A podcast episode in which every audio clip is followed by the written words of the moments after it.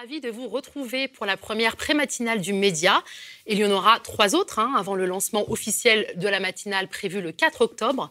C'était important pour nous de vous donner à voir hein, l'esquisse du projet collaboratif que nous défendons à quelques mois de l'élection présidentielle. Car cette élection, les médias mainstream la préparent en servant de relais à une communication politique et à des idéologies néolibérales, néofascistes et racistes, rendant impossible un débat d'idées qui serait nuancé, équilibré et respectueux.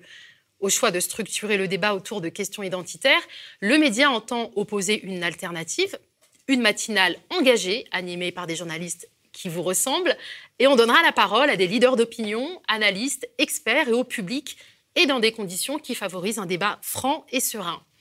Le média n'appartient ni à l'État ni à des milliardaires, il est financé uniquement par vous. On compte sur votre soutien pour faire vivre la matinale. Il ne reste plus que deux semaines pour contribuer à notre cagnotte citoyenne et populaire. Pour faire un don, rendez-vous sur la page Ulule. Ulule. Sans plus attendre, je me tourne vers Théophile Kouamouo, qui passera en revue euh, les unes de la presse française. Sont également présents euh, avec nous hein, sur le plateau pour commenter l'actualité. Tahabou Hafs. Qui s'est réveillé euh, à 5 h du matin pour la première fois. Ça, ça arrive pas souvent. 24 C'est pour vous. C'est juste pour vous en exclusivité, Taha, qui se réveille tôt. Et David Guiraud, porte-parole jeunesse, bonjour de la jeunesse de la France insoumise. Hein, Merci d'avoir accepté notre Merci invitation.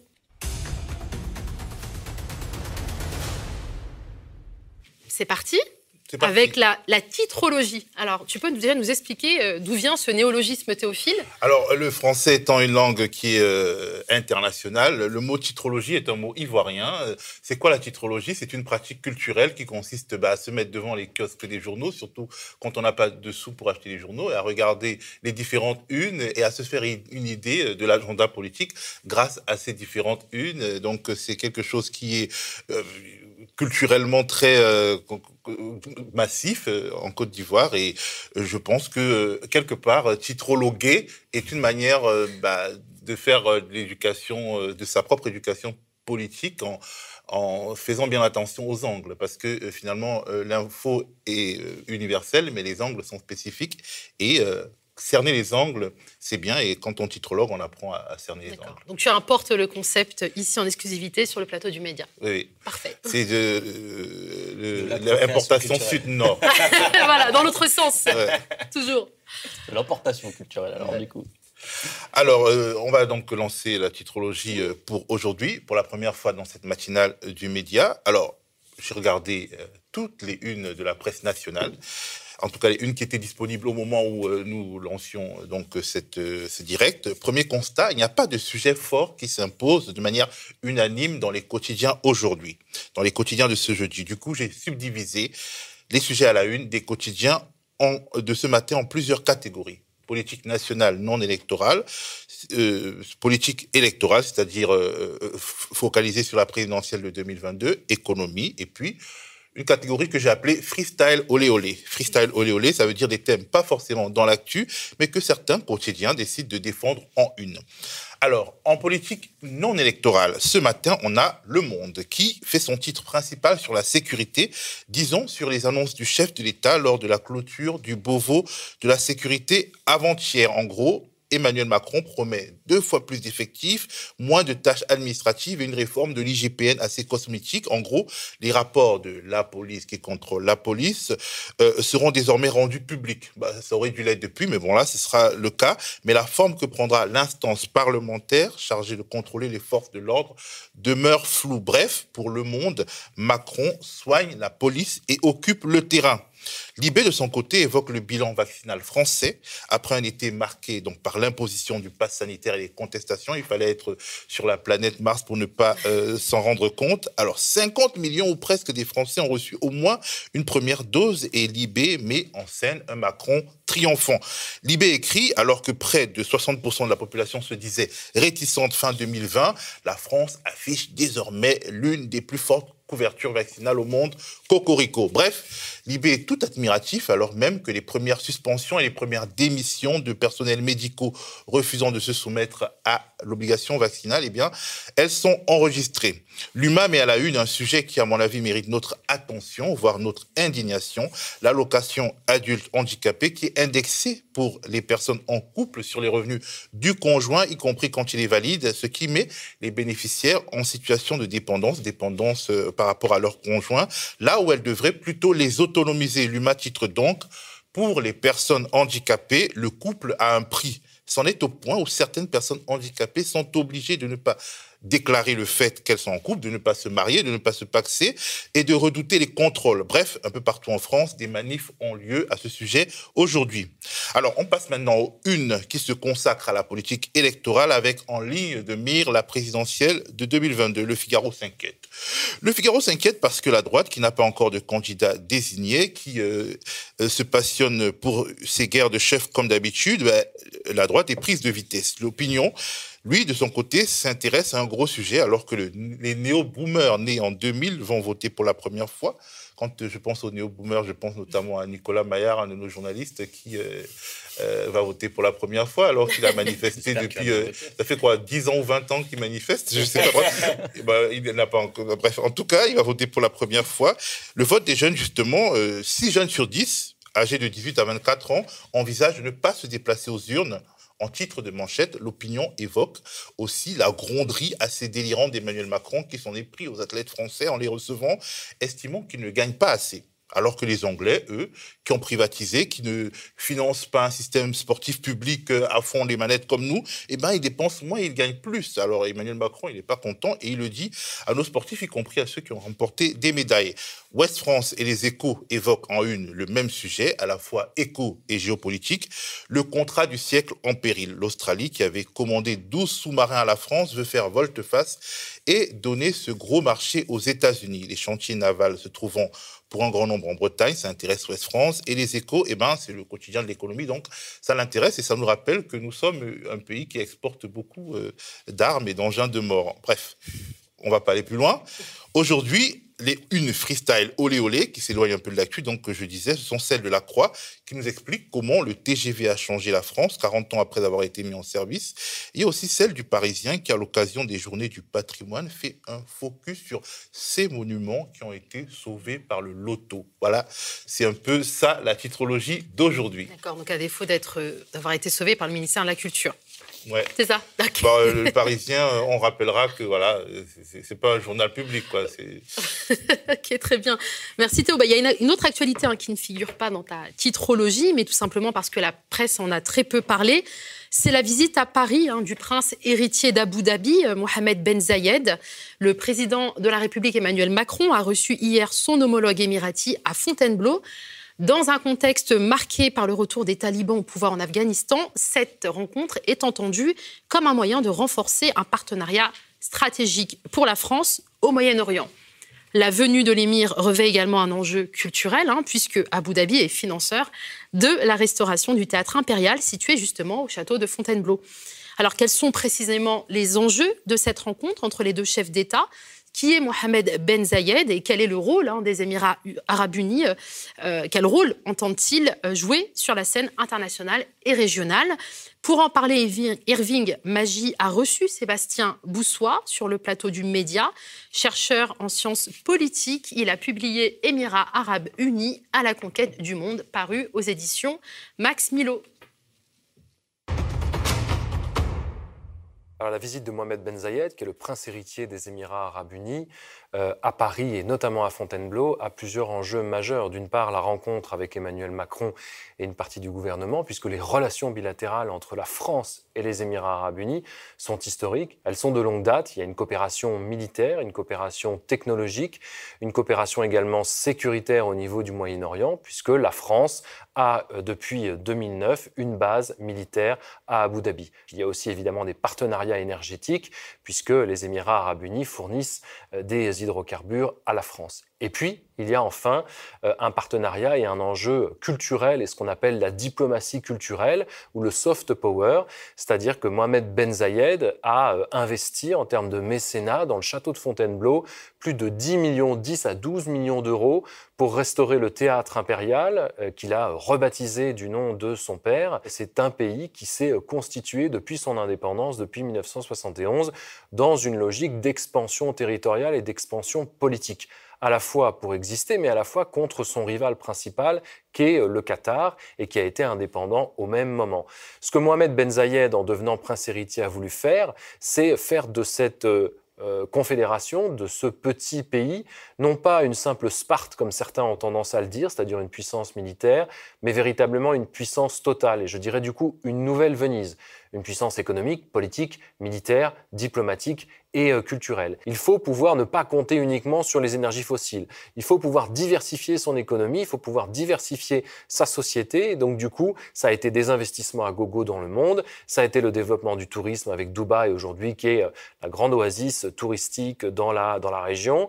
Euh, ça a été du coup le soft power tel qu'il l'a fait, c'est-à-dire investir dans des entreprises ou dans du culturel pour lequel on aura un retour sur investissement à terme. C'est aussi un investissement et une présence dans le sport, dans l'éducation et dans la culture. Mohamed Ben Zayed, pour son image et pour positionner culturellement et éducativement parlant les Émirats sur la scène régionale et internationale, a, euh, fait venir euh, le Louvre à Abu Dhabi, a fait venir la Sorbonne et euh, va euh, influer à un moment ou un autre sur des terrains culturels, comme c'est le cas du château de Fontainebleau. Et Mohamed Ben Zayed, ayant les yeux euh, plus gros que le ventre, continue à vouloir beaucoup plus, c'est-à-dire à la fois un développement et une modernisation de son pays, tout en restant un régime autoritaire extrêmement strict et radicalement de plus en plus obscurantiste dans sa gestion des affaires internes, mais également, et c'est là où je veux en venir, dans sa vision du Moyen-Orient et du coup dans ce qu'il fait pour reformater, reformer un Moyen-Orient qui soit à son image. Mohamed Mezayed est un militaire formé en Grande-Bretagne. Il veut imposer contre ce qu'il considère comme le péril islamiste pour la région du Moyen-Orient un nouvel ordre, ce qu'on appellerait une forme de stabilité autoritaire, c'est-à-dire imposer des militaires ou imposer de nouveaux dictateurs sur des terrains où beaucoup avaient, après les printemps arabes, un espoir, celui de la démocratisation, celui de l'ouverture. Et aujourd'hui, on voit que terrain après terrain, Mohamed Ben Zayed a remis en place un dictateur en Égypte avec Sisi, a euh, influé et a beaucoup, euh, je dirais, chipoté dans les affaires internes en termes d'ingérence euh, avec la Tunisie, avec le Maroc, euh, au Yémen a contribué à une guerre qui a malheureusement fait plus de 300 000 morts à ce jour avec l'Arabie saoudite et a essayé, terrain après terrain, de condamner tous les processus révolutionnaires issus des printemps arabes, ce qui fait qu'aujourd'hui on est revenu dans une chape de plomb au Moyen-Orient pré-printemps arabe. Et ça, la responsabilité, elle est en grande partie de Mohamed Ben Zayed et des Émirats arabes unis. Il y a une stratégie de communication politique très forte de la part des Émirats de passer pour, euh, je dirais, des anges, et en tout cas pour un pays euh, qui soit à la fois une sorte de modèle de transformation et de révolution dans la région, une sorte de modèle d'un allié euh, d'un pays arabe idéal pour nous. Et Mohamed Ben Zayed se présente en réalité comme tel, c'est-à-dire un personnage qui a des relations avec tout le monde, qui ne veut se fâcher avec personne, mais qui du coup renforce ses relations bilatérales avec des pays, en l'occurrence comme la France ou comme c'est le cas avec Israël depuis un an, puisque nous fêtons les, les un an des accords d'Abraham. Pour Emmanuel Macron, aujourd'hui, la proximité avec les Émirats est fondamentale, encore plus avec la situation afghane, parce que tous les rapatriés d'Afghanistan sont passés par la base euh, française d'Abu Dhabi et que les relations doivent être très fortes. Elles sont très fortes parce qu'il y a l'armement, elles sont très fortes parce qu'il y a les hydrocarbures, tout ça c'est le hard power, elles sont très fortes aussi parce qu'il y a la fameuse lutte contre le terrorisme au Moyen-Orient euh, que défendent euh, des, acteurs aussi divers que les États-Unis, l'Arabie saoudite, les Émirats contre les groupes terroristes. Ce qui est clair, c'est que Mohamed Ben Zayed, comme je vous le disais, a une vision d'une stabilité et de l'autoritarisme dans la région du Moyen-Orient qui nous sert en réalité aussi. D'ailleurs, pourquoi est-ce que la France a entretenu pendant des décennies euh, des relations avec des dictateurs? C'est parce que c'était aussi en Afrique comme au Moyen-Orient, c'était des régimes stables et que pour développer l'économie, le business de manière durable, il faut des régimes stables. Et malheureusement, la démocratie est souvent l'ennemi même de cette stabilité-là et de ces alliances-là. Euh, le Qatar a fait le choix, après les printemps arabes, de soutenir les alternances à ces régimes-là. 20% de, des entreprises d'armement françaises, 20% des produits des entreprises d'armement françaises sont achetés par les Émirats arabes unis. Et ça résume tout en réalité. les Émirats arabes unis ont fait le choix du complexe militaro-industriel, ont fait le choix d'être une puissance économique, technologique et militaire, ce qui n'est pas le cas du Qatar qui fait le choix du soft power ou qui fait le choix de soutien de certaines entités dans certains, dans certains pays. Depuis des années, beaucoup de partis politiques appellent à la rupture des relations avec l'Arabie saoudite, arrêter de vendre des armes à des marchands de la mort. Aujourd'hui, l'Arabie saoudite et les Émirats avec une partie de ces armes, qu'elles soient françaises, belges ou européennes en général, euh, ont euh, tué un certain nombre de personnes. Donc ce n'est malheureusement pas un jeu largement au Yémen, puisqu'on est à 300 à 350 000 morts, euh, chiffre de, que ce soit Amnesty International ou, Human Rights Watch et d'autres, et je ne parle même pas des, des, déplacés, qui se comptent par, par millions. Le Yémen, aujourd'hui, est la plus grande catastrophe humanitaire au monde. On vient d'entendre donc Sébastien Boussois, hein, chercheur en sciences politiques et auteur euh, de l'ouvrage Émirats arabes unis à la conquête du monde, paru aux éditions Max Milo. Avant de poursuivre, j'ai senti, hein, David Guiraud, que tu, réagissais un petit peu à la titrologie euh, euh, présentée par, par notre cher Théophile. Ouais, ouais, ouais. Moi, c'était sur le, bah, sur le handicap, en fait. je pense que euh, les gens ne se rendent pas forcément compte que euh, c'est la première source de discrimination en France aujourd'hui. Du moins, c'est, euh, vous savez, le défenseur des droits, qui est cette institution dont on a beaucoup parlé, sur notamment la question des violences policières. En fait, les premières saisines qu'il reçoit, c'est sur le handicap. C'est environ 20% des saisines. Et la France a signé des conventions, y compris des conventions internationales, avec l'ONU. Euh, alors ça s'appelle, c'est un peu le titre est un peu lourd, mais c'est la Convention relative aux droits des personnes handicapées. C'était dans les années 2000. Et le défenseur des droits, en fait, c'est aussi une institution qui va regarder si la France met bien en œuvre tout ça. Et j'ai pris juste une citation hein, euh, pour que vous vous rendiez compte, c'est le défenseur des droits regrette, dans de nombreux domaines, les écarts importants entre l'ambition, les objectifs poursuivis et l'effectivité de leur mise en œuvre, ce qui veut dire, dans un langage un peu plus simple, que c'est pas ouf, quoi, comme, euh, euh, bilan.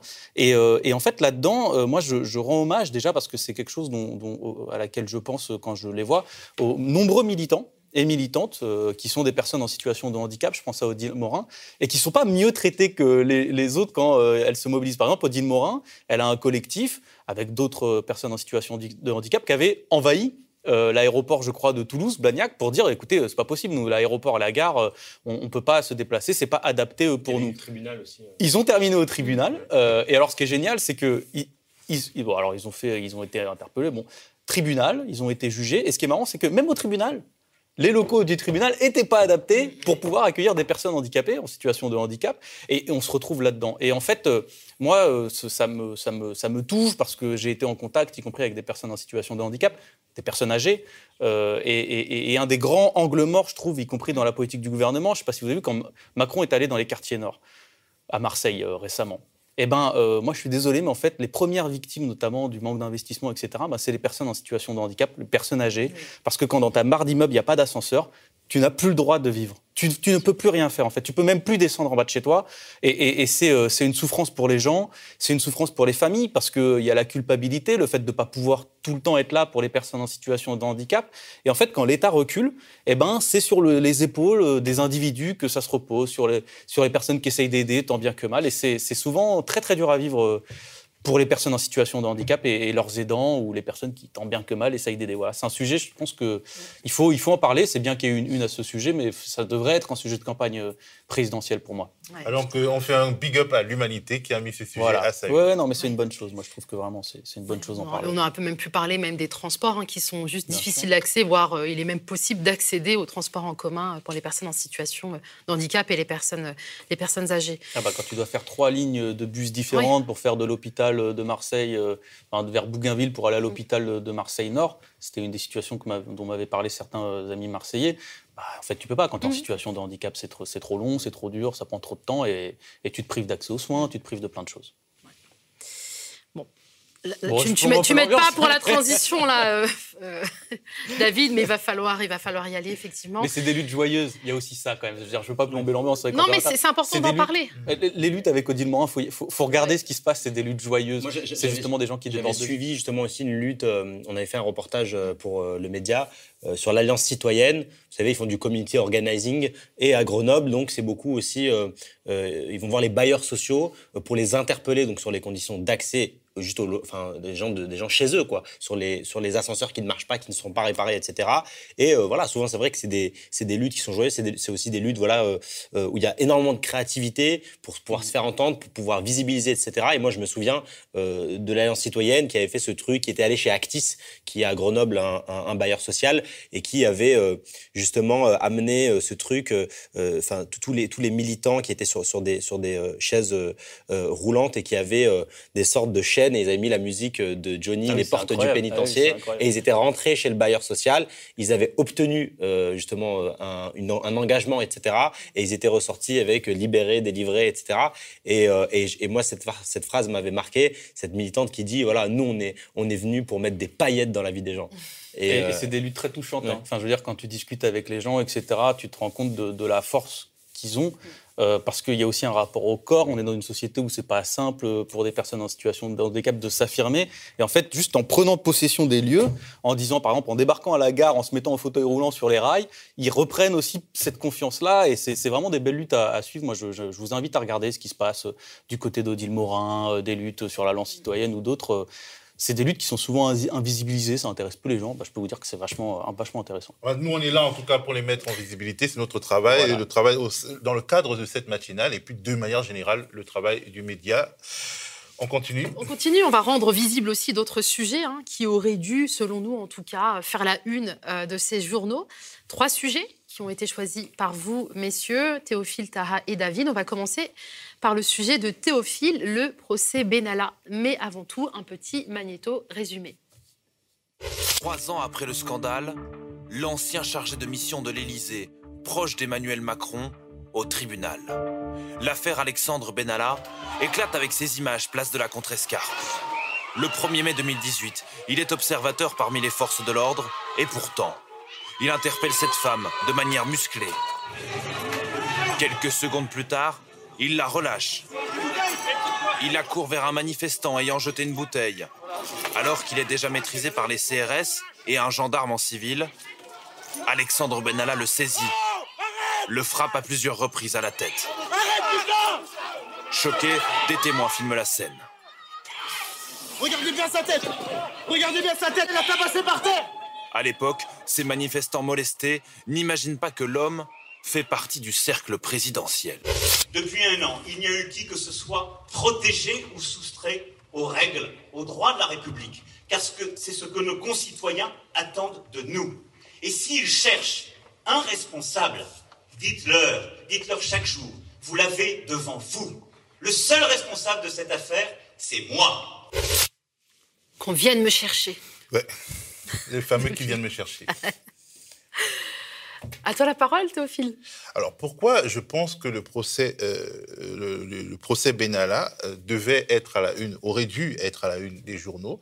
Eh ben, Je trouve que ce procès qui a commencé lundi dernier est certes couvert euh, par les médias les plus en vue, mais il est peu mis en avant. C'est une sorte de, disons, de petite touche, de jeu de petites touches qui fait qu'au final, c'est pas tellement imprimé dans la conscience nationale qu'en ce moment se joue quelque chose euh, qui euh, finalement euh, nous renvoie à cette affaire Benalla. Il est peu mis en avant ce procès par les quotidiens nationaux et par les hebdos, peu mis en avant par les JT, peu mis en avant par les chaînes d'infos, même si on a vu ça et là des mini-sujets. Et pourtant, il est clair que l'affaire Benalla rentrera dans les livres d'histoire comme ce moment-là où la Macronie a connu sa première grosse crise au milieu de la ferveur de la célébration de notre victoire à la Coupe du Monde 2018 Cocorico. Mais ce n'était pas qu'une grosse crise, ce n'était pas qu'une première grosse crise, c'était pour moi en tout cas une sorte de révélateur du fonctionnement réel de la Macronie à l'époque, du petit groupe donc, du premier cercle qui avait accompagné l'aventure politique d'Emmanuel Macron jusqu'à l'Élysée. Avant l'affaire Benalla, le, slogan euh, La République irréprochable pouvait encore donner l'impression d'être autre chose qu'une vaste blague, mais après l'affaire Benalla, non. Pourquoi? Premièrement, parce que dans cette histoire, cette histoire nous a montré qu'au sommet de l'État, en dehors de l'appareil administratif officiel, il y avait une sorte de clan dont faisaient partie des personnalités comme Alexis Kohler, Ismaël Émélien et Alexandre Benalla, qui pouvaient quasiment tout se permettre. Et si l'affaire a pris des proportions d'affaires d'État, c'est bien parce qu'Emmanuel Macron a couvert Benalla dans un premier temps avant que le scandale n'éclate via euh, Le Monde qui s'est servi donc des images de Taha Bouafs. Notamment, euh, euh, euh, Macron a été complice de tout ça parce qu'il a validé la sanction à minima. On se rappelle que c'était juste 15 jours de suspension pour quelque chose qui était quand même assez gros, sans effet sur le salaire en plus. après le tabassage donc de la contre-escarpe. Mais même après la disgrâce supposée de Benalla et pendant la procédure qui a mené au procès en cours, il a été l'acteur de plus, principal, donc Benalla, de plusieurs feuilletons assez surprenants, comme l'affaire de son coffre, dont le contenu, notamment des armes de poing, donne l'impression de disparaître après une perquisition ratée, malgré la pose des scellés. Son nom est aussi lié à celui de Mimi Marchand, reine de la presse People, qui faisait partie du premier cercle d'Emmanuel Macron, qui semble un peu éloigné aujourd'hui d'ailleurs, mais qui a été mise en examen pour subornation de témoins dans l'affaire de, dans le cas de l'affaire libyenne de Sarkozy. Euh, bref, de mon point de vue, mettre en lumière ces affaires, des personnages comme Alexandre euh, Benalla et euh, Mimi Marchand, ça relève des nécessités du journalisme politique. Ces situations disent quelque chose, mais quelque chose de vrai et de terrible sur notre vie politique et sur ses mœurs. Il ne devrait pas y avoir d'un côté le journalisme le journalisme de révélation, comme celui que pratique euh, Mediapart et d'autres médias indépendants, et donc ce journalisme de révélation donc qui perce le mur des faux semblants d'un côté, de l'autre côté, le journalisme politique propre, euh, un journalisme de cours qui relaie les petites phrases, les grandes rivalités, les éléments de langage de manière quasi littéraire. Non, en fait, la politique, c'est ça. C'est aussi ça, en tout cas, et on ne peut pas euh, euh, dissocier les deux, c'est-à-dire les grandes proclamations et les pratiques réelles des, des, entourages et puis des, hommes politiques qui jurent complètement avec les fameuses proclamations. Alors au-delà des personnages assez particuliers qui entouraient Emmanuel Macron, cette affaire Benalla nous a donné de voir un Macron dont le premier réflexe a été de se retrancher derrière la muraille d'impunité que lui donne la Constitution de la Ve République. C'est de ce réflexe que témoigne son fameux qu'ils viennent me chercher, qui par la suite lui sera retourné par les Gilets jaunes qui ont pris très au sérieux ces paroles de défi. Et bien entendu, l'affaire Benalla est comme une sorte d'annonciation de l'accumulation des violences policières qui ont caractérisé et caractériseront l'histoire de ce quinquennat. Quand on parlera de ce quinquennat, on parlera du quinquennat des violences policières. Parce qu'au fond, l'affaire Benalla, c'est quoi? Sinon un très proche du président qui essaye d'apprendre aux policiers leur boulot en tabassant des jeunes un peu plus fort que le feraient les policiers en question, alors même qu'il n'a pas le droit d'être là. En tout cas, sur la, scène, il donne quasiment une leçon euh, de maintien de l'ordre à des policiers. Et, et sa leçon de maintien de l'ordre, eh ben, c'est euh, la violence brute, la violence euh, quasi. Euh, quasi primaire. Quoi, je, vais, je, vais, me faire l'avocate des chaînes d'information en continu que je, que je n'ai pas citées. tu parlais de cette faible couverture médiatique autour du procès Benalla. Est-ce que ce n'est pas aussi lié finalement au procès des attentats du 13 novembre qui attire toute l'attention notamment des chroniqueurs judiciaires. Peut-être, on va, on va dire peut-être, mais de toute façon, euh, on peut couvrir deux, deux, sujets à la fois. Le procès des attentats est extrêmement important, euh, mais l'affaire Benalla l'est aussi, parce que ce n'est pas juste une affaire de faits divers, ce n'est pas juste un scandale, c'est euh, la révélation d'un moment politique et, il ne faudrait pas qu'on on s'y méprenne.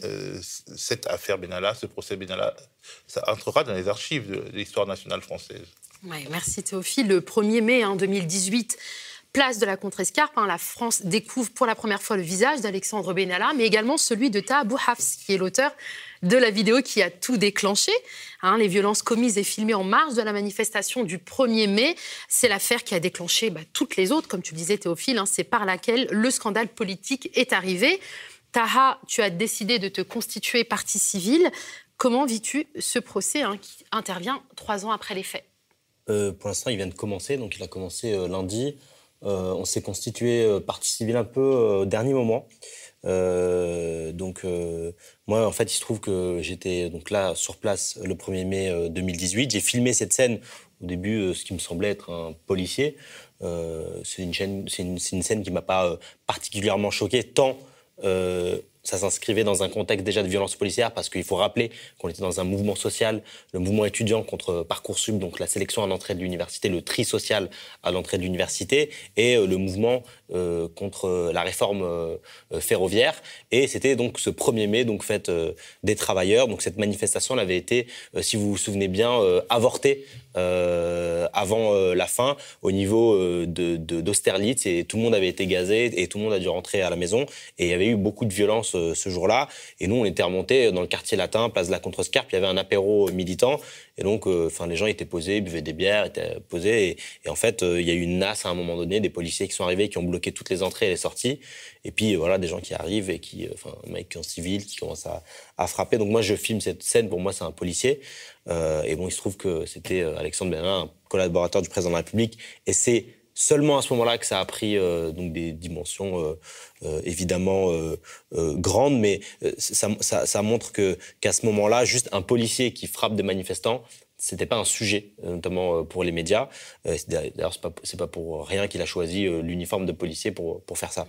je me suis constitué partie civile parce qu'en fait, à ce moment-là, j'ai subi des violences parce qu'on nous, on a été gazés. En fait, tous les gens qui étaient sur la place, on a été gazés. Il y a eu des vidéos surveillance, si vous vous souvenez, l'affaire avec Ismaël Emelien, la cellule riposte de l'Élysée, et puis les commissaires de la DOPC qui sont aussi donc qui vont être jugés, Maxence Creusa notamment, qui sont jugés aussi sur ce sur sur ce volet-là du de, l'affaire et du procès euh, sur, euh, sur le fait qu'ils aient sorti des images de vidéo euh, surveillance de la place contre Scarpe, donc qui ont été recelées et où je figure. Donc il y a un préjudice évidemment. Donc on s'est constitué partie civile. Le procès va durer un petit moment. On va être entendu normalement, je crois, la semaine prochaine. Et bah, je vous tiendrai de façon au courant. mais c'est vrai que ça laisse quand même un, goût amer parce qu'on est, trois ans après. Après, peut-être une quinzaine de mises en examen sur des affaires différentes. Et c'est vrai que quand on compare avec bah, les pauvres, les manifestants, les, démunis, bah nous ça va très vite. C'est tout de suite l'interpellation, la comparution, la répression, la condamnation. Enfin tu vois moi les, gilets jaunes qui avaient euh, qui, s'étaient barrés avec une fourchette euh, une pauvre fourchette du Fouquet, euh, le lendemain ils étaient en comparution tu vois. donc donc ouais c'est vrai que ça laisse un goût amer, mais là c'est le moment de, de, entre guillemets de, de, justice et de vérité qu'on espère et qu'on attend. Et puis voilà je pense qu'il y a énormément d'attentes au niveau de ce procès-là. Euh, c'est aussi, aussi un moment de, de, fracture en réalité dans le quinquennat de Macron. Il y a un avant et un après. Euh, et voilà, je pense que les gens attendent beaucoup de ce procès. Il paraît que, que la juge euh, en charge de l'affaire, c'est l'indépendance incarnée. On espère que, en tout cas, Alexandre Benalla paiera. Et puis de toute façon, il y a euh, d'autres procès qui l'attendent puisque euh, il y a, ça, ce n'est que, que le premier volet de l'affaire. Et donc évidemment, on suivra ça et on, et on, vous, euh, on vous informera sur la matinale. Alors le fait d'être partie civile, ça fait que quelque part tu es dépositaire du dossier d'instruction, c'est ça?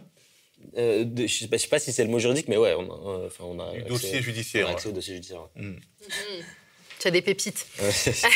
tu as des pépites. Regardez le média. Mais David, tu veux peut-être euh, ajouter quelque chose au sujet de cette affaire? Bah non, mais moi en fait, je pense que je pense que vous avez raison. Bon, ça révèle. C'est pour moi, c'est le début de l'effondrement euh, du vernis macroniste, euh, réformateur, progressiste, cool, etc. Mais c'est vrai que sur le journalisme, ça a changé des choses. Moi, je trouve cette affaire. je, m'en souviens en fait cette manière d'aller au contact. Alors, il y en avait déjà quelques-uns qui le faisaient, mais c'était assez rare à l'époque. Mais cette manière qu'a eu d'aller au contact et de filmer et de documenter, c'était quelque chose quand même qui, émergeait. Enfin, moi, je me souviens, par exemple, à ce moment-là, euh, moi, j'étais euh, responsable des jeunes. Euh, et alors, quand on a vu le rassemblement place de la Contrescarpe, mon premier réflexe, c'était d'appeler les copains, de dire bon y allez pas, quoi, ça va être, euh, ça va être une galère, etc. Et à un moment, je me souviens, j'appelle Ta, je dis bon, Ta, vous mieux pas? Il me fait ouais, ouais, non, mais moi, je suis juste à côté, euh, je, juste, je vais prendre un café. Je fais ouais, un café, d'accord. Bon, bah, au final, il est là, je le vois sur toutes les antennes. Mais, mais à l'époque, en fait, c'est vrai que le fait de, de, de choper son téléphone portable, pour aller filmer un policier, c'était pas quelque chose d'évident. C'était pas un, Je pense que c'était euh, peut-être dans certaines catégories de la population, ça commençait à se développer. Euh, chez certains journalistes aussi, pendant Nuit debout, c'était un peu ça. Mais le fait de dire voilà, je vais aller sur le terrain pour filmer une violence policière et en faire un sujet en soi, bah, c'est quelque chose qui avait disparu. Et moi, ça m'a quelque part, ça m'a fait du bien que des gens fassent ça, parce qu'en fait, je me souviens mes premières manifs avec de la violence.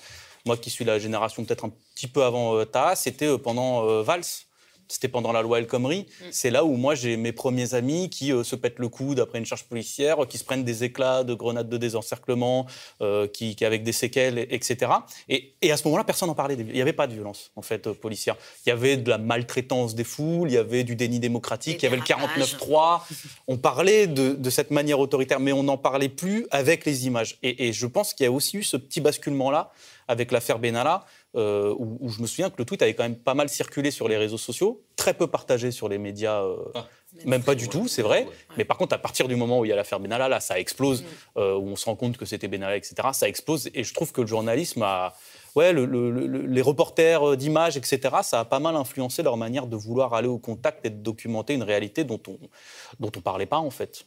Donc moi, je, je retiens ça beaucoup aussi de ça. Et et cette, euh, disons, euh, ces jou- journalistes, reporters qui travaillent souvent avec leur téléphone mobile aujourd'hui, euh, finalement, euh, ils ils fournissent aux médias la quasi-totalité des images fortes et des sûr, images vraies de violences policières et, et le re- les reporters en colère notamment, mais un ensemble de reporters qui font un travail exigeant, notamment on pense à Louis Viter qui est à Calais, euh, qui euh, en fait c'est une nouvelle, un renouvellement des formes d'engagement euh, dans le journalisme. Et, c'est aussi pour ces raisons que les citoyens doivent, il y a Gaspard Glantz, il y en a plein, enfin on ne voudrait pas non plus sélectionner. vérité, ouais, ouais, parce que sinon- mais, mais- mais disons, il y a des Sinon, les- collectifs les copains vont se vexer. Bref, l'idée, c'était pas de faire du name dropping, mais en gros, euh, effectivement, ce journalisme-là renouvelle la profession, malgré l'absence totale de solidarité euh, des grands, euh, Mais moi, j'ai des- remarqué des un grandes institutions, notamment Reporters sans frontières, qui euh, finalement se formalisent beaucoup des violences policières, des violences sur les journalistes euh, ailleurs qu'en France, mais en France, Enfin, c'est quasiment pendant le mouvement la sécurité globale, je tiens quand même à dire qu'ils avaient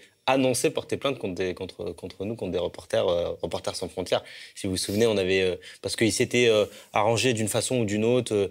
en fait, on avait appris pendant le mouvement de la sécurité globale que RSF avait participé en fait aux discussions euh, qui avaient euh, amené euh, au schéma, nouveau schéma du maintien de l'ordre. Vous savez, ce, ce, c'est ce truc du, qui, de, de Darmanin qui faisait en sorte qu'en fait les journalistes pouvaient être interpellés après les attroupements et qu'il fallait aller s'accréditer. Vous vous souvenez, à un moment, il y avait cette histoire d'aller s'accréditer auprès de la préfecture de police pour être en contact avec un agent de liaison pour pouvoir couvrir, en tout cas pas se faire interpeller et que, enfin, créait deux, deux catégories de journalistes, enfin, les gens qui étaient autorisés, alors que c'est l'espace public, à, à couvrir finalement ce truc avec la, dite protection de la préfecture de police et ceux qui bah démerdez-vous quoi.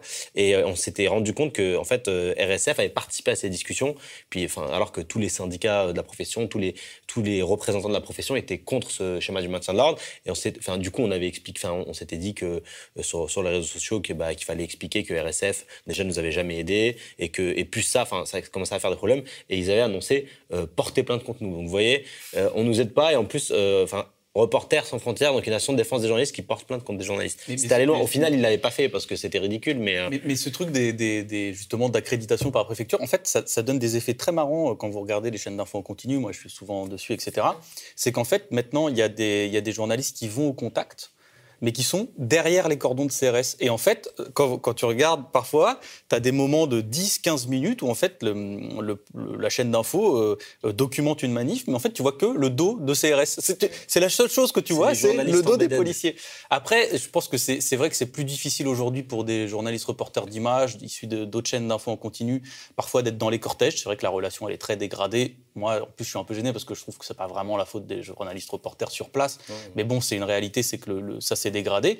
Et puis, il y a aussi ce fait de, de vouloir pas se mettre en danger par Voilà. rapport aux tirs de LBD, aux grenades de, ils, tiennent, désencerclement. ils tiennent à garder leurs membres. Oui, non, mais ce qui se comprend par ailleurs. Mais du coup, on se retrouve quand même avec des fois, moi, je suis obligé de commenter des dispositifs policiers où juste en fait la seule image que, que je vois et que je suis amené à commenter en tant que, que, que, que- que débatteur politique ou autre, bah, c'est quoi? C'est le dos de CRS. Et, et, et ça change des choses parce qu'on voit pas les pancartes, on voit pas les slogans, on voit pas les revendications. Et donc en fait, on parle plus du contenu de la manifestation, mais juste du dispositif, du Ah bah, c'est un autre rapport euh, au Ah bah sujet. ouais. hein. Quand t'as des, je me souviens pendant le mouvement des Gilets jaunes, il y avait eu euh, ces journalistes de LCI donc qui étaient sur les motos des Bravem, donc euh, le, mec qui est qui, le flic qui conduit la moto et derrière t'as pas le mec avec le LBD, mais t'as le journaliste avec euh, la caméra, tu vois. Et en fait, ça change complètement ton rapport au sujet et tu et t'as- ça pose direct un, Ouais, c'est un un angle biais. bah non, désolé, mais Tu vois pas les visages limite des gens. T'es un flic quoi. Tu vois pas les visages des manifestants, tu vois pas leur sourire, tu vois pas leur détermination.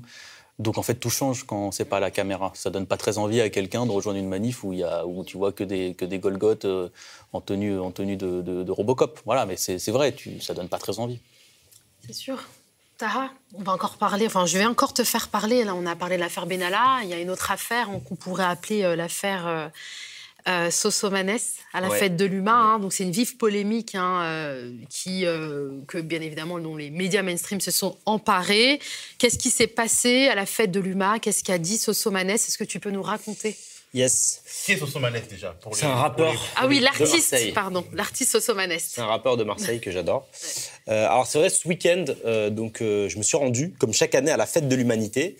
Trois jours de concerts, de débats politiques et de retrouvailles avec les copains et les copines, ou plutôt les camarades, comme on dit là-bas. Et en termes de concerts, cette année, on a été servi. Euh, moi, j'ai particulièrement kiffé les shows de Fianso et de Sosomanes, donc deux rappeurs que j'adore. Mais depuis quelques jours, il y a une polémique qui enfle à propos du concert de Sosomanes. Le ministre de l'Intérieur s'en mêle, les syndicats de police montent au créneau. Le rappeur et les festivaliers présents sont accusés de promouvoir la haine anti-flic. Tout commence vendredi pendant le concert de Sosomanes. Entre deux chansons, le rappeur s'en prend au film Bac Nord, qu'il accuse de réécrire l'histoire en salissant euh, les jeunes de quartier et à la faveur des policiers. Spontanément, le public répond en chœur par un slogan bien connu des manifestations de gauche. Écoutez. L'actualité de ce dimanche, c'est aussi cette euh, vidéo tournée à la fête de l'humanité qui fait la polémique. C'était vendredi soir lors d'un concert du rappeur marseillais Sosomanes. Le chanteur et le public vont scander des propos anti-police. Écoutez.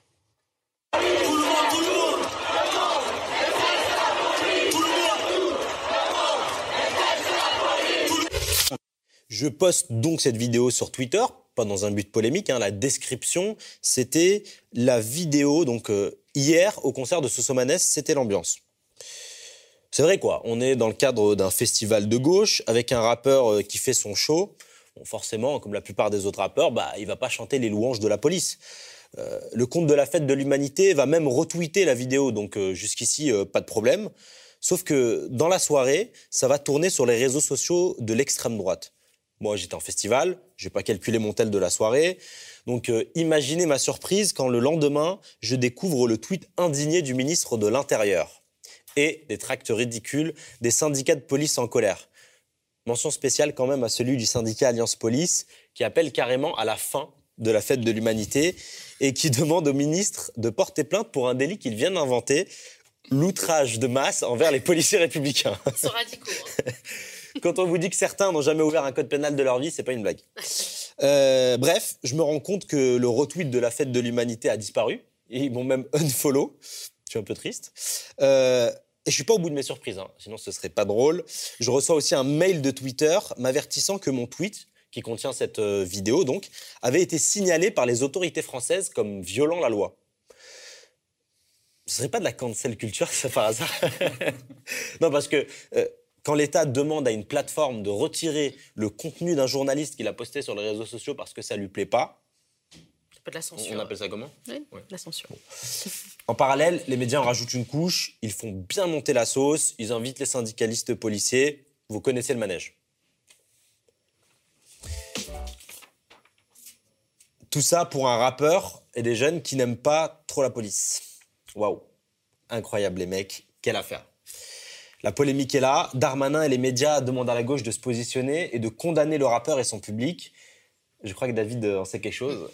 Monsieur Guiraud, est-ce que vous condamnez ces propos? Non mais, non, on a besoin de ça. Vous condamnez ou pas ces propos Non, non, mais ça pourrait se faire en deux minutes. Est-ce Ouais. que vous condamnez ou pas? Alors, tu sais, les types, ils te disent, ça pourrait être en 10 secondes, monsieur Guiraud, est-ce que vous condamnez? Alors que tu sais très bien qu'ils vont en parler toute la journée, tu vois, ça va être pendant deux heures. Mais tu, tu- Voilà. Là où tu te rends compte, condamner. Mais bien sûr, c'est ma là où faute. tu te rends compte qu'en fait, c'est C'est hyper c'est- infantilisant. C'est pas une question, c'est-à-dire c'est pas une question, c'est pas un débat, etc. C'est Un en fait, non, non, mais on, fait euh, passer les uns après les autres et on, dit quelles idées sont acceptables et quelles idées ne le sont pas. Et en fait, ils, veulent faire valider ça par tous les politiques, par tous les intervenants. Comme une idée inacceptable que on puisse critiquer la police nationale. Et un qualifier un non, autre mais parti C'est quand même un procédé. Parce que si le mec te dit, c'est bon, on peut faire ça en 10 secondes, allez-y, condamnez, et puis on passe à autre chose, parce qu'en fait, c'est c'est normal, quoi. Et tout le monde a mais si accepté tu ça. condamnes, ils vont te relancer. Moi, je, je le connais, je la connais, je la connais par cœur, la méthode. En fait, si tu dis oui, je condamne, ils vont dire mais pourquoi vous condamnez? Et après, tu vas dire bah parce que quand même. Jusqu'à quel c'est pas top. Mais oui, Ah, ça, jusqu'à quel point? Et jusqu'à quel point êtes-vous républicain, monsieur Vous êtes sûr de pas être anti-flic? Et en fait, c'est-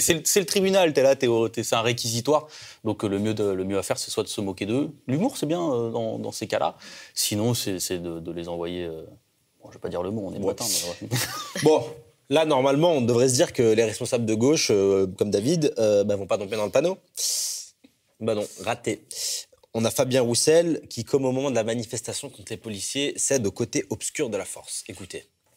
Je ne cautionne pas du tout euh, ces propos que je ne partage pas et c'est faire un mauvais procès à la fête de l'humanité que de penser que euh, c'est des propos qui euh, sont repris par euh, tous ceux qui participent à la fête. Ils sont très infimes, très peu nombreux ceux qui ont dit ça. Je ne cautionne pas. Enfin, je, je défends trop justement le métier des gardiens de la paix, des forces de l'ordre, des gendarmes, des policiers qui travaillent dans de si mauvaises conditions. Et M. Darmanin ferait mieux de s'occuper des conditions de travail de ces ouvriers de la sécurité, comme je les appelle, et je les défends. Et donc je les défends tellement que je ne peux pas cautionner de tels propos. Bon, on a compris, Roussel et les policiers, c'est une grande histoire d'amour. Mais quand même, dire que c'est une poignée de gens qui chantent ce slogan, c'est un peu malhonnête. Ce slogan, il est chanté dans toutes les manifs. Il a été chanté au concert de Sosomanes, il a été chanté, au concert de Fianso, et même après les concerts, en after, dans les stands de la fête, tout le monde chantait.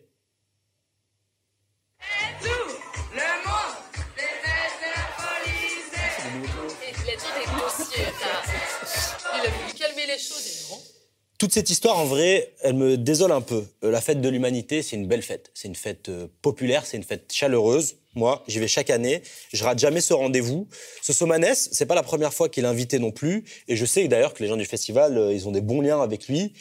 Mais le fait qu'il soit lâché, lui et les festivaliers présents au concert, comme ça, publiquement, face à Darmanin et l'extrême droite, je trouve que c'est une défaite morale et politique. Et ça me fait d'autant plus mal au cœur quand on voit qu'à côté, on a des responsables politiques comme Valérie Pécresse euh, qui sont accueillis avec les honneurs et qui peuvent venir voilà, déballer euh, leur euh, discours réactionnaire, antisocial à quelques mois euh, des élections. Je respecte le Parti euh, communiste. J'ai moi-même grandi dans une ville communiste, à Échirol.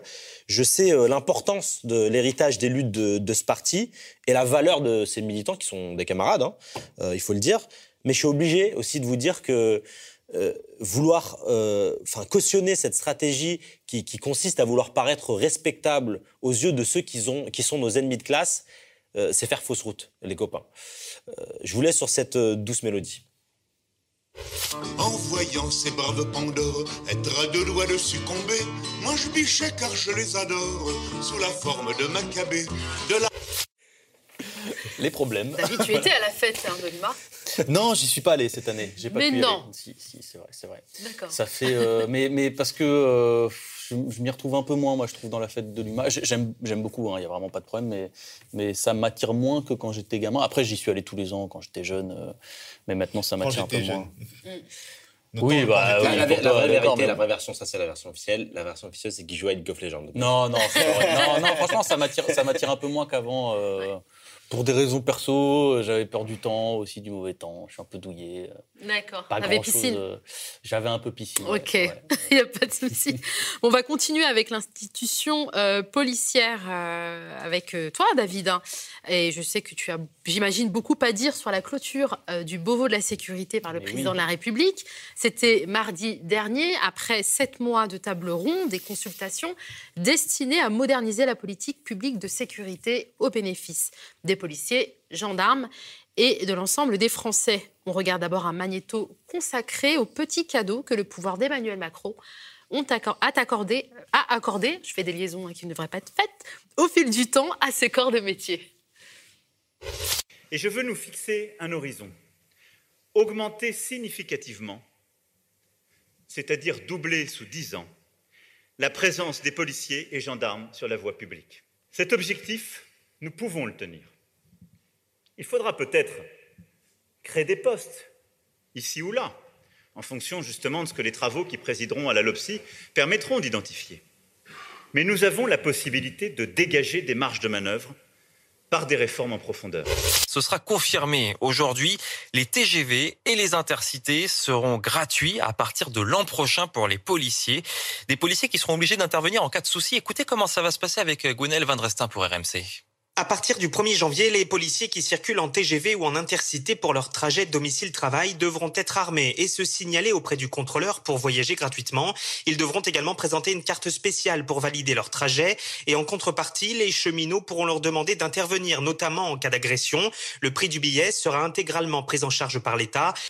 Passe sanitaire et test PCR, donc tous les deux ou trois jours pour les, les, les personnels de la restauration. Comment vous expliquez, Gabriel Attal, qu'on ne demande pas la même chose aux policiers qui seront exemptés de ce passe sanitaire euh, jusqu'à nouvel ordre? Encore une fois, c'est des personnels qui travaillent dans des lieux qui sont en contact avec la population. Où le passe sanitaire est exigé pour les usagers, pour les clients. C'est le sens de cette mesure. Vous avez des établissements recevant du public, un passe sanitaire qui est demandé aux clients ou aux usagers qui se rendent euh, dans ces lieux. Il s'applique aussi aux personnes qui euh, y travaillent. Mais pour les policiers ben, Les policiers ne travaillent pas dans des établissements où, enfin, je veux dire, c'est pas la même situation. Ils ont quitté le ministère après minuit, mais ne sont pas repartis les mains vides. Les trois principaux syndicats de policiers ont conclu, place Beauvau, un accord qui prévoit notamment des hausses de salaire, Jean-Baptiste Bourgeon. Oui, les syndicats ont obtenu une augmentation progressive des salaires dès le 1er janvier. Au bout d'un an, un gardien de la paix touchera environ 120 euros net par mois, les plus gradés jusqu'à 150 euros. La nation est à vos côtés. Et je vous le dis avec à la fois solennité, respect et affection. Écoutez toujours les critiques. Chacune et chacun d'entre nous doit le faire pour nous améliorer constamment. N'écoutez jamais les cris de haine. Ils sont indignes. Les Français vous aiment. La nation vous aime. beau message d'amour, ça fait plaisir. Ça suffit la comédie sur la police. Non, les policiers ne sont pas maltraités. Ce sont tes mots. Euh, David, on te sent exaspéré. Mais oui, parce que moi je suis exaspéré parce que c'est un sujet dont on parle jamais. La sécurité, vraiment en France, on n'en parle jamais. Alors que vous comprenez, la France a peur, c'est ce qu'on essaye de nous expliquer tous les jours sur les médias. Euh, on a parlé toute la semaine de sécurité c'est un pur hasard hein, si le Beauvau de la sécurité se conclut pile le jour de la rentrée euh, politique. N'y voyez aucune, aucun calcul politique. La stratégie, elle est simple. Il s'agit d'inonder le débat. Et tant pis si la raison boit la tasse dedans. On en vient à parler de sécurité pour tout. On en vient à parler de sécurité pour n'importe quoi. Et c'est ainsi que mardi dernier, on a un président de la République qui affirme, je le cite, que la sécurité la première des libertés. Alors, c'est pas le premier, Emmanuel Macron, à utiliser ce slogan euh, stupide qui sous-entend que parce que la sécurité c'est la liberté et que la liberté c'est la sécurité, alors le régime de parfaite liberté, en toute logique, c'est la Corée du Nord. Euh, bah oui. Il y a très, peu de criminalité en Corée du Nord. Très peu de criminalité. D'ailleurs, les gens sont tout à fait libres euh, là-bas. Euh, alors, c'est pas le premier. Hein. Emmanuel Macron, je l'ai dit, euh, il y a des affiches en 1992. Jean-Marie Le Pen avec sa nièce, Marion Maréchal Le Pen, alors toute petite à l'époque, qui avait fait des affiches de campagne régionale avec ce slogan "La sécurité est la première des libertés". Et vous n'avez pas vu le meilleur. Il y a François Hollande ce talent d'éloquence euh, qui, dès la campagne de 2012, disait lui aussi euh, à Ajaccio, euh, dans sa campagne, que la sécurité, bah, c'est la première des libertés. Bon, la morale de cette histoire, c'est quoi? C'est depuis que c'est difficile de bourrer les urnes, on essaye de bourrer les crânes, on essaye de bourrer les cerveaux avec des concepts lourds, avec des concepts bien pesants, et tout est bon pour parler de sécurité. On en a parlé aussi à la fête de l'UMA, c'est le concert de Sosomanes à la fête de l'UMA, et ces mots, ces paroles scandées par les manifestants on a découvert donc le week-end dernier que les rappeurs n'aimaient pas trop la police. Un scoop absolument incroyable de la part de. Vraiment, on vit vraiment dans une société. Ça fait réfléchir. Eh ben oui, ça fait extrêmement réfléchir. Et le traitement médiatique qui a suivi, on en parlait tout à l'heure, c'est la création d'un récit. Le matin, on parle de Sosomanes, de la police et de la sécurité. Le midi, on demande aux chroniqueurs et aux invités politiques leur avis sur Sosomanes et la sécurité. Puis le soir, on va débriefer, on va débriefer des réactions de chacun sur Sosomanes, la police et la sécurité. On peut blablater comme ça toute la journée et c'est ça a un avantage on ne débourse pas un seul centime là-dedans. Ils sont même d'ailleurs, les, beaucoup de chaînes d'infos en continu sont allés jusqu'à piller les vidéos de Taha sans le créditer. Et ainsi, on se retrouve sur des chaînes d'infos en continu avec le bandeau image Eric Ciotti, comme si c'était Eric Ciotti qui était allé en immersion à la fête de l'UMA. Ah, fournisseur officiel. Oui, hein, ça aurait été très drôle quand même de voir euh, Eric Ciotti en immersion. Ça, j'aurais aimé voir euh, cela avec son petit iPhone. C'est très drôle parce que et sur BFM TV, ils ont, euh, ils ont, ils ont non, sur CNews, ils ont crédité Mathieu Vallée. Mathieu Vallée, du syndicat, des commissaires de police. Commissaires de police à la fête de au concert de Sosomanes. Donc en fait, il y avait toute la droite là-bas. C'est ça. Alors toute cette comédie, oui, mais pourquoi faire? Eh ben, pour faire quelque chose que le gouvernement adore faire des annonces, si possible sur Twitter, tweetées par Darmanin lui-même. Et voilà, ça fait quatre ans qu'on a des annonces sur la police qui s'enchaînent, qui s'enfilent comme des perles. La police est la cible de toutes les attentions. Vous l'avez dit dans votre petit magnéto, elle a tout raflé. Elle a raflé des primes, notamment pendant les Gilets jaunes. Elle a raflé une forme d'impunité aussi, puisque les yeux crevés et les mains arrachées n'ont toujours pas trouvé leur coupable, comme c'est étrange. La police a conquis des augmentations budgétaires. En 2022, on parle quand même d'1,5 milliard de plus dans le budget. On a eu les défilés mensuels, Macron à Marseille, Darmanin par-ci, Castex par-là.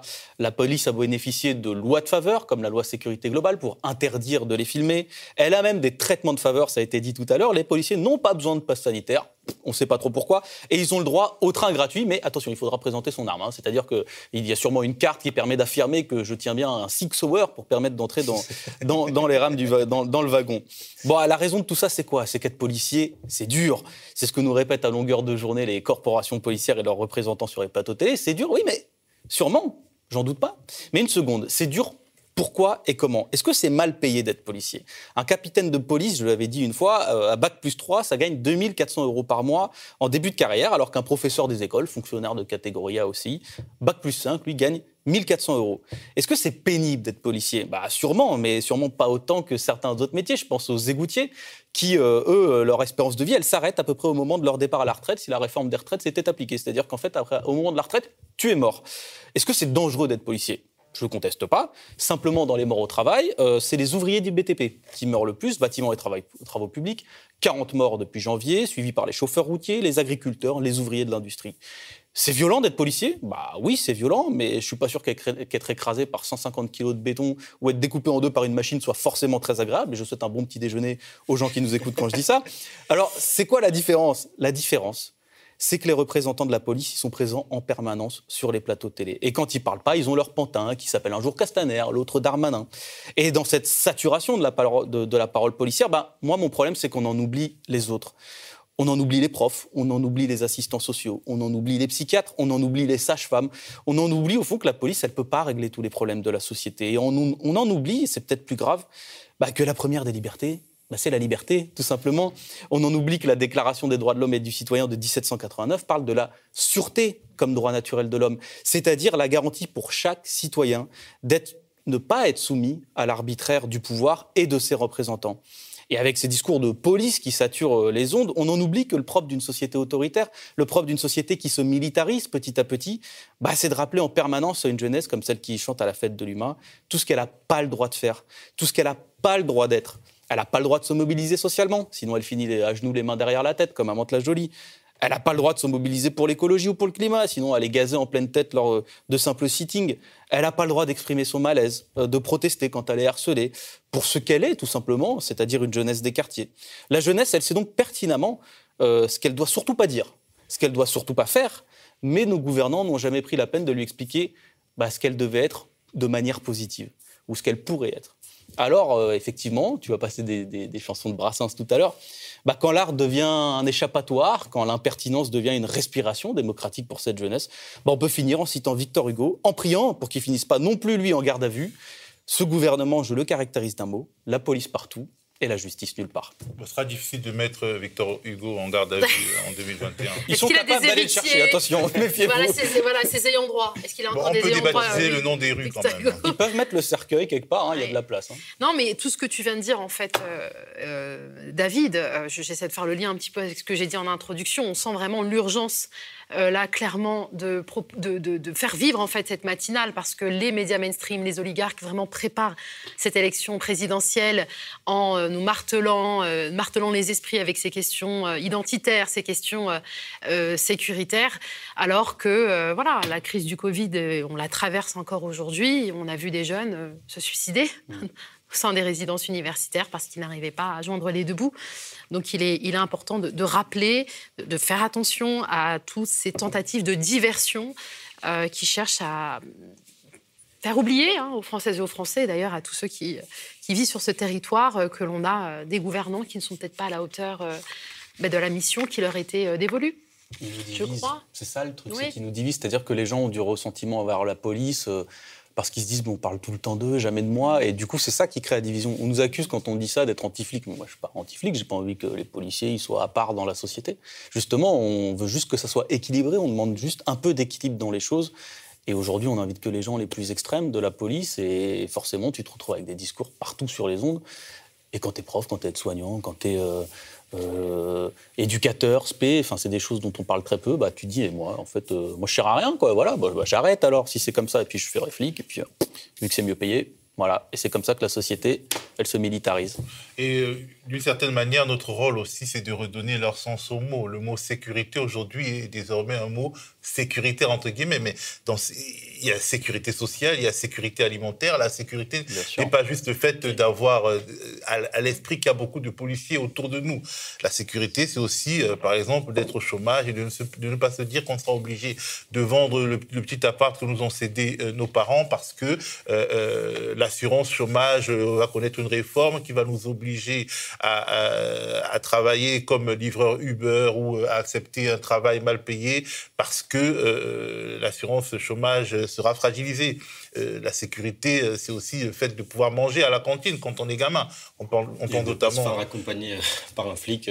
Parce, qu'on a, parce que les parents n'ont pas payé. C'est-à-dire, je ne pense pas qu'on puisse résumer la sécurité au nombre de policiers qu'il y a dans un pays. Et je pense que il y a aussi une manière de ne pas désespérer ceux qui pourraient être considérés comme disons, euh, les fauteurs euh, de la sécurité. Mais bon, quand euh, tu dis ça, on dit que expliquer, c'est déjà excuser. C'est la belle phrase de Manuel Valls, je crois. Oui, c'était lui, oui, oui. Donc voilà, je pense qu'il faudrait aussi que nous redonnions leur sens au mot, leur sens global au mot, et c'est pour cela que nous ben, nous avons lancé cette matinale qui n'est pas encore parfaite. C'est la première, soyez indulgents. Euh, nous allons continuer, nous allons essayer. En fait, nous voulons faire une belle matinale, mais pour ça, il nous faut des moyens. Jusqu'à présent, on n'est pas encore arrivé euh, à, nos objectifs. On espère vraiment qu'il y aura une mobilisation donc, de ceux qui nous regardent parce que finalement, nous payons tous la redevance euh, audiovisuelle, mais euh, les, les, médias d'État sont de plus en plus caporalisés et les médias privés sont de plus en plus euh, monopolisés par un petit groupe d'oligarques qui vivent de la commande publique. Alors qu'est-ce qu'on va faire? Ben, Il faut euh, réagir en, s'offrant à nous-mêmes une alternative et c'est à ça que, que nous sommes appelés. Exactement. Plus votre soutien sera important et plus la matinale sera ambitieuse. Hein, et soutenir la matinale, c'est aussi faire vivre un média indépendant intelligent et véritablement inclusif. Euh, vous allez euh, trouver donc le lien vers la cagnotte Ulu là en description euh, de la vidéo et on va mettre un terme à cette, à cette émission si vous le voulez bien. On respecte le processus démocratique, on est eh tous ben, d'accord Passez une bonne journée. Ok, bonne journée. Les spectateurs. Merci de nous avoir suivis très nombreux hein, pour cette, cette première pré-matinale. On est 1800. C'est super. Quasiment 2000 mois aussi, ouais. Et voilà. Bah, écoutez, c'est super. Merci et eh ben, votre Ce sera toujours en disponible, disponible en replay. et donc, on espère que vous allez partager. Et on va essayer de faire de beaux extraits pour que vous puissiez les partager. Et n'oubliez pas d'utiliser le hashtag contre matinale euh, pour commenter et pour faire monter euh, la tendance sur Exactement. On se retrouve mardi, prochain, c'est ça? Mm. Merci. Le média devient une coopérative. Alors pour garantir son indépendance, n'hésitez pas à devenir sociaux et à nous soutenir sur le mediatv.fr. Et pour ne rien rater de nos contenus, abonnez-vous au podcast.